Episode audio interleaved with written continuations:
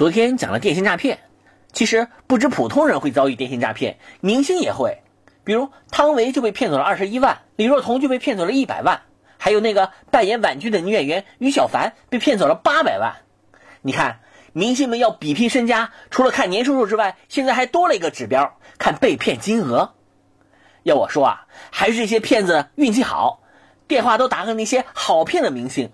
这万一要遇到那不好骗的明星啊，也够他们喝一壶的。你比如说，万一打给了金星老师，喂，你额几在我手上？I can't understand。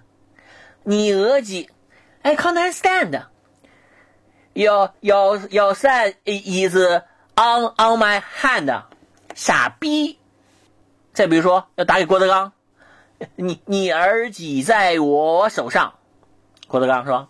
赶紧弄死！谢谢啊，法律要不管呢，我早弄死他了。又打给李双江，你你儿几在在我手上？李双江啊，那你可多加小心呐，他没把你怎么样吧？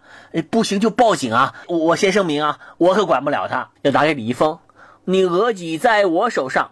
李易峰，把我的儿子还给我，我要上交国家。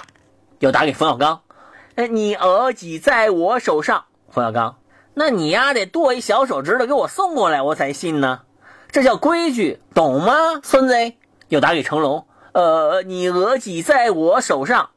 成龙啊哪个儿子？我问一下哈他妈妈叫什么名字？啊不对我我不一定知道他妈妈的名字啊。啊这样你要一张他妈二十年前的照片给我我看看到底是谁？要打给王宝强。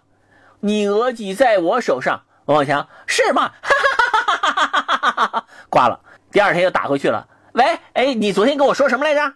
要打给小月月，哎，就有点儿童不宜了。